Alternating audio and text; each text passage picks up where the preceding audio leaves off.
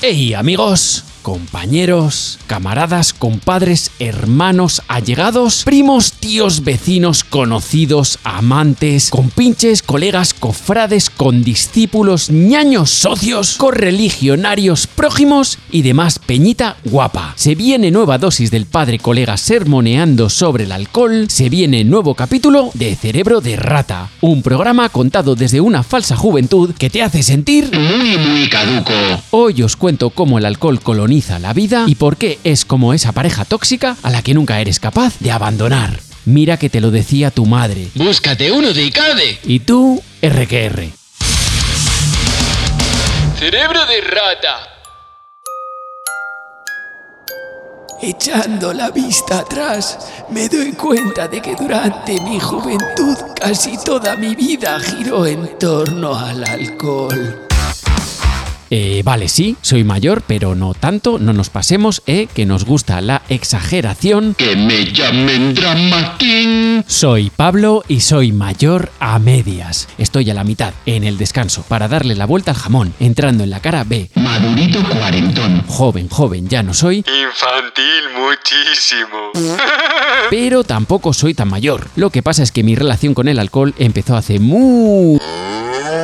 mucho tiempo. Ya lo he dicho por aquí, saboreé el cáliz de la perdición por primera vez a los 12 años. Lo hice a lo criminal. Le abrí el minibar a mi padre a hurtadillas y me empiné la botella de whisky. Cardú, ¿eh? Cardú, ni más ni menos. Empezando exigente. Para desayunar tomaré caviar. Y con saque ya desde el primer pañal, porque no contento con el cardú, decidí repetir la operación. Esta vez me encaramé a la botella de Bifitter.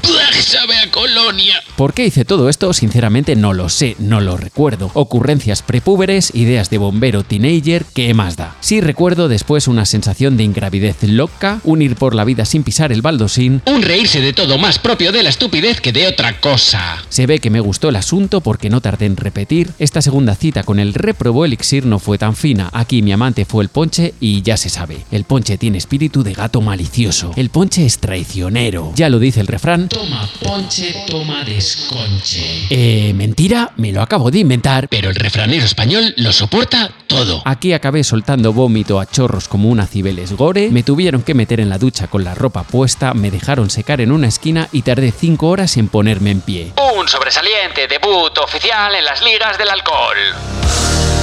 Cerebro de rata.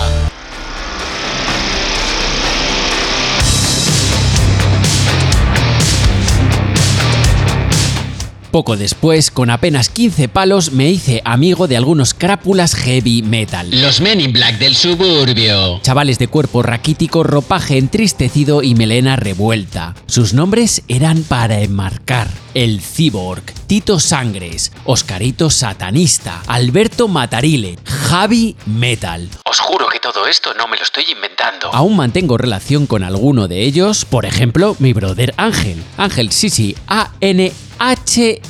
H-E-L-L. Angel. Y como sé que me escucharás antes o después, Un abrazo, Titi. Volviendo a aquella época, era la antesala del nick de Twitter, la flipadura en la vida real. Gente maja, eso es verdad, gente noble, con la que te juntabas para reunir unas pesetas y beber calimocho durante toda la tarde. Poco a poco fue dando igual viernes que martes, la cuestión era beber y desbarrar. Los amigos fueron rotando, los lugares de botellón fueron cambiando, el alcohol es lo que estaba siempre presente, invariable, impertérrito, Pegado a ti como una sanguijuela a una nalga. Pasados muchos años desde esa metalera juventud y siendo un hombre con todas sus letras ya, Puesto directivo, hijo queridísimo recién nacido. y responsabilidades típicas de la edad adulta, Seguro de coche, revisión de la caldera, tacto rectal. tuve un momento de lucidez y me di cuenta de lo siguiente. Mi relación más duradera era con el alcohol. No había ningún elemento en mi vida que se hubiese mantenido tanto tiempo ni con tanta intensidad. Todo lo demás había cambiado. Amigos, lugares de ocio, planes, rituales. Había cambiado de gustos musicales. Había cambiado de preferencias literarias y cinematográficas. Había cambiado hasta mi dieta. Incluso yo mismo había cambiado. Ya no esperaba que me regalasen gallumbos, me los compraba yo mismo. Casi todas las prácticas y costumbres se habían extinguido, el alcohol se las había apañado para sobrevivir. Se había instaurado como el vicio rey. Yo había conseguido dejar atrás el tabaco sin problemas ni fisuras. El alcohol era Implanteables. Si no era el vermú del aperitivo, era el gin tonic como digestivo. Y si no, la botella de vino de cena romántica. Y si no, las cañas con los colegas, el brindis con los suegros, la cata de cervezas de importación, el chupito de la resaca, el alcohol estaba siempre ahí. Omnipresente. Como una relación que se va intensificando, que se va colando en todos los aspectos de tu vida y los va contaminando. Como ese novio posesivo y manipulador que te dice que te quiere, luego con quién puedes verte y finalmente qué falda puedes vestir. Os presento a mi novio, se llama Cáncer.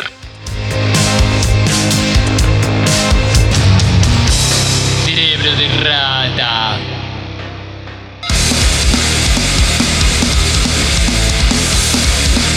Mi relación con el alcohol era recurrente, permanente, casi diaria. Veía el alcohol más que a mis padres. Porque el alcohol ya desempeñaba distintas funciones en mi vida y sobre todo me ayudaba a soportar la ansiedad. Una ansiedad que llevaba conmigo más de 20 años. No ansiedad genérica, autodiagnosticada. Ansiedad de hacendado. No, no, no. Ansiedad clínica, ansiedad decretada por psiquiatra, no de mercadillo. A la rica claustrofobia, se me la quitan de las manos, señora. Una ansiedad que nunca había sabido enfrentar, solo evitar y aplacar. Es el Lexatin, desayuno y merienda ideal. Cuantas más responsabilidades tenía en la vida, más ansiedad. Cuanta más ansiedad, más hondo el pozo interior. Cuanto más hondo el pozo, más difícil la lucha y salir de él. Cuanto más difícil salir, más alcohol. No hace falta dominar la teoría de cuerdas para saber cómo acaba esto. Igualmente, el dilema es que puede ser todo lo avispado que quieras, que el alcohol es un hijueputa seductor. Y como esa pareja que te come la oreja, A mí me decía que no pasaba nada, que ya pondría remedio mañana, que todos tienen sus problemas y el mundo sigue girando, que ya cumplía mucho y bien en demasiados frentes de la vida y que la vida algo de crápula ha de tener para que valga la pena. tú no lo sabes, pero tu cerebro es tu enemigo. Tus pensamientos son balas disparadas contra ti. Ahí estaba mi cerebro de rata en plena ebullición, todas sus neuronas tratando de convencerme de que la botella y yo Hola, la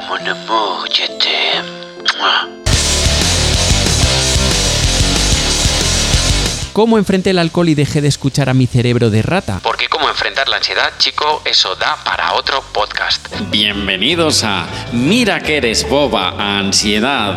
Hoy, cómo combatir la fobia a las alcachofas. Lo que nos concierne aquí es cómo agarrar al alcohol por los cuernos, cómo conseguir salir de ahí, desvincularse de él. Eh, lo digo ya, no va a gustar. No va a gustar porque es algo que seguramente muchos no querréis oír. Se quiere el resultado, no tanto la fórmula. Lo primero es que tardas en estar seguro y tomar la decisión. Cuando el alcohol es importante para ti, decidir dejarlo es una decisión y que afecta a todo, porque toda nuestra vida gira en torno a él, seas alcohólico o no, ¿eh? No somos el país de los bares por nada. Además, es difícil dar el paso porque aquí no hay un termómetro que en 5 minutos te confirme que eres alcohólico. Ya sabemos que la dependencia y la adicción son personales, cambian con cada persona y son cosas que ocurren de forma dispersa en el tiempo. A veces el declive es una cuestión de meses o de años, por lo tanto, generalmente ese despertar, Esa epifanía. ese Cojones, que es verdad que el alcohol se me va de las manos. es resultado del sujeto dándose cuenta a lo largo del tiempo de que algo no anda bien. Es una conclusión a la que llegas por acumulación de señales o por el trompazo, claro. La vida te da una hostia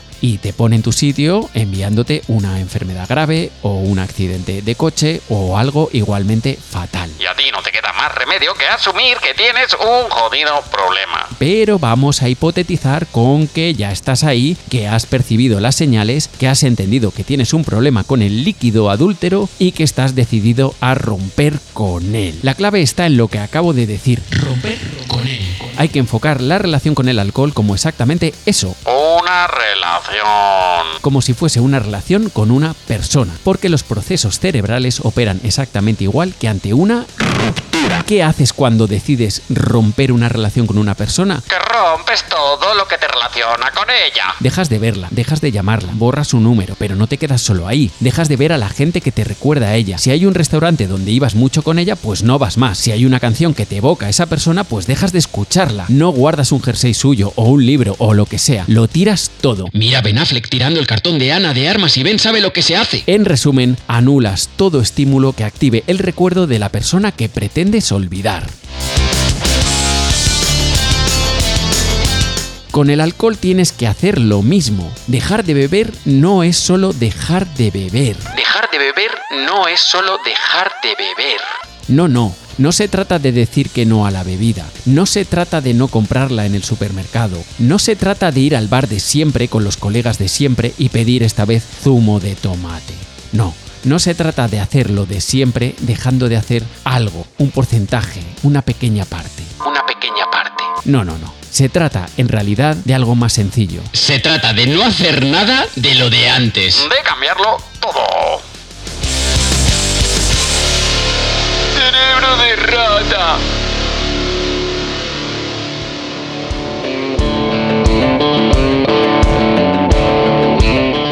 Se trata de no ir al bar de siempre, de no ir con los amigos de siempre, de no volver a pisar un bar en mucho tiempo. Quizá nunca más. Se trata de cambiar de supermercado, por muy lejos que te tengas que ir, de no volver a pasar por el lineal donde comprabas tus botellas, Se trata de no volver a entrar en cualquier tienda donde hayas comprado alcohol. de evitar cualquier restaurante donde hayas bebido, de evitar todas las personas con las que te has emborrachado. Aléjate de todos los que intentarán quebrarte, todos esos que te dirán, "Bah, por una no pasa nada, joder, qué aburrido estás, no se te ve el pelo, cómo has cambiado. Sal de esos círculos. Suficiente tienes con entenderlo. ¿Significa eso alejarte posiblemente de todos tus amigos? Sí. Significa que muchos no lo entenderán, que se quedarán por el camino, que pensarán que los has dejado tirados. Sin duda. Habrá mucha gente a la que no volverás a ver nunca más. Por supuesto. Pero no, queda otra. Si has guardado alcohol dentro de unos zapatos, Tíralos. el abridor con el que destapabas las botellas, Tíralo también. ¿puedes tirar el mueble del minibar? Pues adelante. A la puta basura. Salte de los grupos de WhatsApp de colegas de fiesta. No más. Buah, qué ayer. Vaya farra, qué resacón, amigos. Esos grupos vetadísimos. ¡A la hoguera! ¡Al exilio! Borra números de teléfono conflictivos. Si tienes tu camiseta de salir, Sorry, a la basura. si tienes tus pantalones de salir, Sorry, a la basura. por supuesto, la petaca a la basura, lo primero de todo. Cambia las canciones que escuchas. Nada de escuchar grupos que te transporten a las fiestas que te dabas. Bye bye, Limp Bizkit. Nada de películas o vídeos en YouTube que veías cuando estabas borracho. No vayas a ningún plan en el que haya alcohol incluido. Cambia la ruta de tus trayectos para evitar cafeterías, pubs y otros lugares tentadores. Si hace falta, retírale el saludo a viejos amigos camareros que te servían las copas. No tengas compasión. Es tu vida lo que está en juego. Cambia la vajilla. Durante cierto tiempo tendrás ganas de beber con compulsión y lo combatirás ingiriendo grandes vasos de agua. No la bebas en vasos que te recuerden al alcohol. Bébela en vasos nuevos. Cambia tus horarios. Levántate muy pronto para tener sueño por la noche y evitar antiguas costumbres malvadas. Haz deporte. Fúndete. Deja de llevar dinero suelto en el bolsillo para evitar compras compulsivas. Haz un esquema de lo que vas a comprar y cuándo vas a comprarlo. Evita gasolineras, tiendas de alimentación y otros lugares donde sea fácil pecar. Si puedes, cambia de casa. Si puedes, cambia de trabajo. Si puedes, Cambia de ciudad. si puedes, cambia todo aquello que te recuerde lo más mínimo al alcohol. Aprieta los dientes y camina por los días. Y si es necesario, Enciérrate y no salgas. Lo tienes que luchar, lo tienes que pelear. Hay que soportar los golpes y seguir adelante. Keep walking, que dice Johnny Walker el cabrón. Da un paso, da otro paso y mientras mantén un grado de temor, de precaución, de miedo. Miedo a una recaída. Miedo al poder que el alcohol tiene sobre ti. Cuanto más miedo le tengas, más respeto. Cuanto más respeto, menos te confías. Y cuanto menos te confías, más preparado estás para luchar. Día a día, segundo a segundo, siempre en guardia. Siempre en el No lo olvides, yo mucho jiji jaja, pero el alcohol mata. Es un killer. Destroza familias, destroza vidas. Está detrás del 5% del total de la peña que palma. Es tu vida por lo que estás batallando. Es la vida de tu familia, la de tus hijos, la que está en juego también. Yo tuve suerte. Acabé tumbado en la camilla de un hospital y salí de ahí. Llegó mi día de tocar fondo y sobreviví a él. Desde entonces he luchado mucho, a diario. Con sudor y sangre. Lo he sacrificado todo.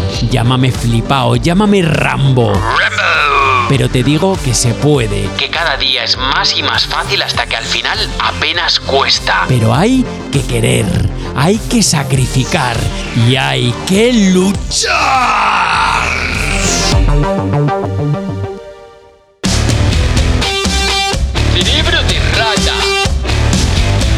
Pa, pa, pa, pa.